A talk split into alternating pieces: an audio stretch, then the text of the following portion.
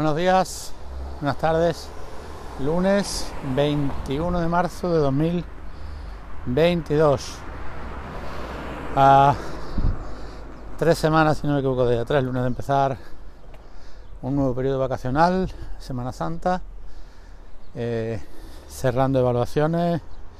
cerrando temas y cerrando clases en el aspecto más, más académico del trabajo y eh, preparando también bueno, pues alguna documentación, sobre todo en este programa que os comentaba, en el Transformate, un programa que viene que, que usaba la Junta, para, bueno, que usa la Junta de Andalucía y el Ministerio para repartir un poco los fondos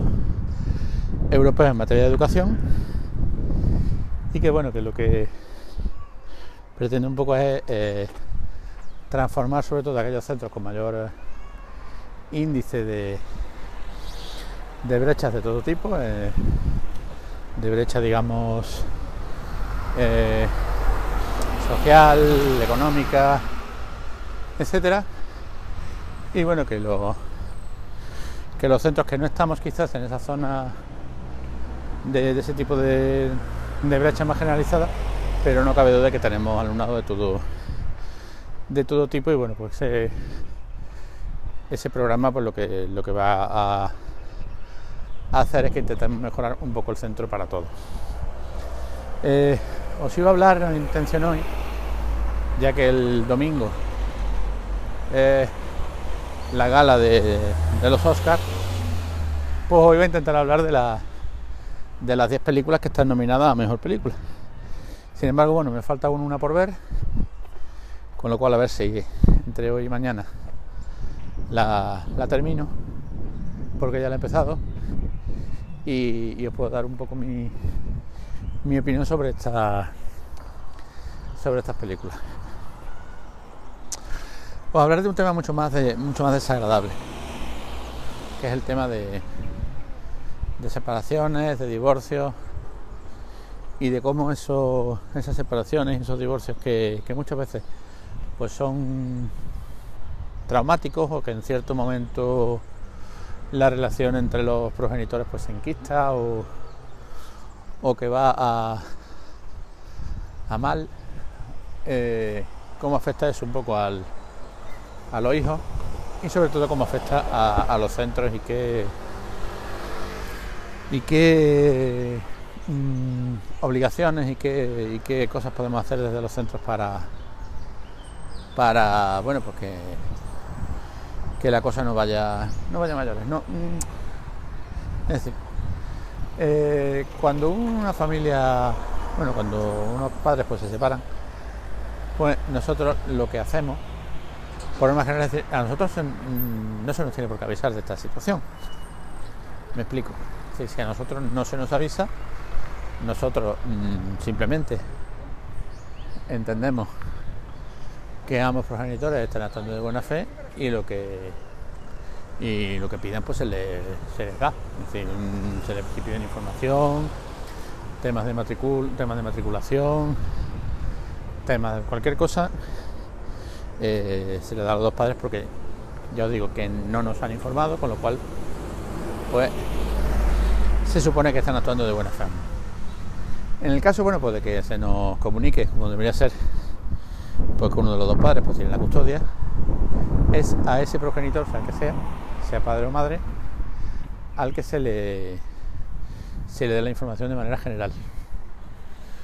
¿Quiere decir eso que no se le da al otro progenitor? No. Al otro progenitor se le da exactamente igual, pero en ese caso sí entra un protocolo por medio, otro protocolo más, que es el protocolo de actuación con padres separados y divorciados, que bueno, prácticamente lo que viene a decir es que evidentemente los dos padres tienen derecho a la información, pero en el caso de que uno, que el que no tiene la custodia, pues solicite alguna información, hay que informar al otro progenitor. Me imagino eh, un padre que no tiene la custodia, pues pide una tutoría, pues el tutor tiene que comentarle a, a la madre que tiene la custodia, pues le comenta que que el otro progenitor le ha pedido una tutoría y que si tiene algún inconveniente. Entonces, como normalmente no va a tener ningún inconveniente, pues se,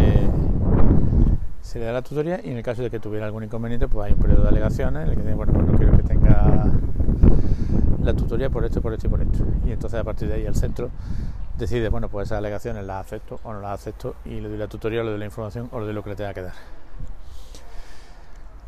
Eso es en la, en la gran mayoría de los casos lo que ocurre. Eh, luego hay casos muy, muy, muy, muy eh,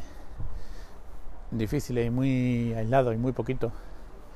en los que uno de los progenitores ha perdido incluso la patria potestad. Es decir, no tiene la patria potestad del, del, niño o de la niña. Aquí hablamos de, pues, de, casos de malos tratos, casos de malos tratos a la infancia, casos de violencia, casos de pederastia, casos mucho más complicados. Y en ese caso, evidentemente, no se le da ningún tipo de información al, al progenitor que ha perdido esta, esta patria potestad. Eh, bajo ningún concepto además. Entonces, normalmente en los institutos ya nos encontramos este, este tipo de situaciones mucho más mucho más eh, llano, es decir, con mucho menos problemas que en, que en los colegios. En los colegios de primaria pues sí se encuentran muchas más veces el tema de que pues eh, el tema de visitas alternas, de régimen de visitas, que muchas veces pues se inicia eh, al salir del colegio y se, como, se pone como punto de, entrega eh, el colegio. Entonces, mmm, algún caso que hemos tenido, que estamos teniendo, que hemos tenido más bien, no queda claro si ese régimen de visitas empieza cuando se deja al niño en el, en el instituto o se inicia cuando el niño sale del instituto. Con lo cual, bueno, pues ahí siempre hay algún, siempre puede haber alguna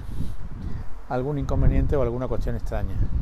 Esto suele pasar mucho más en los coles. En los coles, el, al ser los niños entregados, digamos, si los niños salen en fila o salen todos juntos y los padres los recogemos en la puerta a la vista del, maestro que los está recogiendo, pues eh, puede haber alguna complicación más. En los institutos, bueno, pues todo el mundo sale por la puerta. Normalmente los padres no van a recoger a los niños con lo cual pues ese problema no se suele tener. Pero bueno, también se puede, también se puede tener. Y es triste, bueno, porque al final la, la justicia o los jueces utilizan el centro educativo como un poco como, como lugar de recogida, lugar de entrega del, de los niños cuando, mmm, es decir, mmm, al final los profesores, pues los, los centros estamos obligados a entregar a al niño el progenitor que venga a buscarlo. no podemos estar de, de, otra manera o pensando, pues hoy le toca esto y le toca al otro. Creo que eh, los, los, jurados, los, los juzgados, los, los jueces deberían tener otra, otro tipo de, de lugar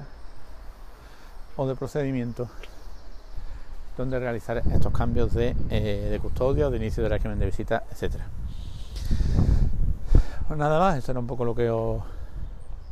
lo que os quería contar hoy, un poquito más de, de cómo funciona un centro por dentro, de cómo funciona un centro educativo. Y eh, poco más mañana, a ver si pudiera contaros. O bien os contaré el inicio del,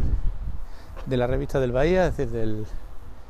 del periódico de nuestro centro, de la publicación que vamos a hacer, o si me ha dado tiempo a ver la película que me falta, que no lo sé porque se me ha cruzado por medio una serie que se llama Pacificador y estoy extremadamente enganchado. Si no, os hablaré de, los de las 10 películas nominadas al, a los Oscars. Un saludo y hasta mañana.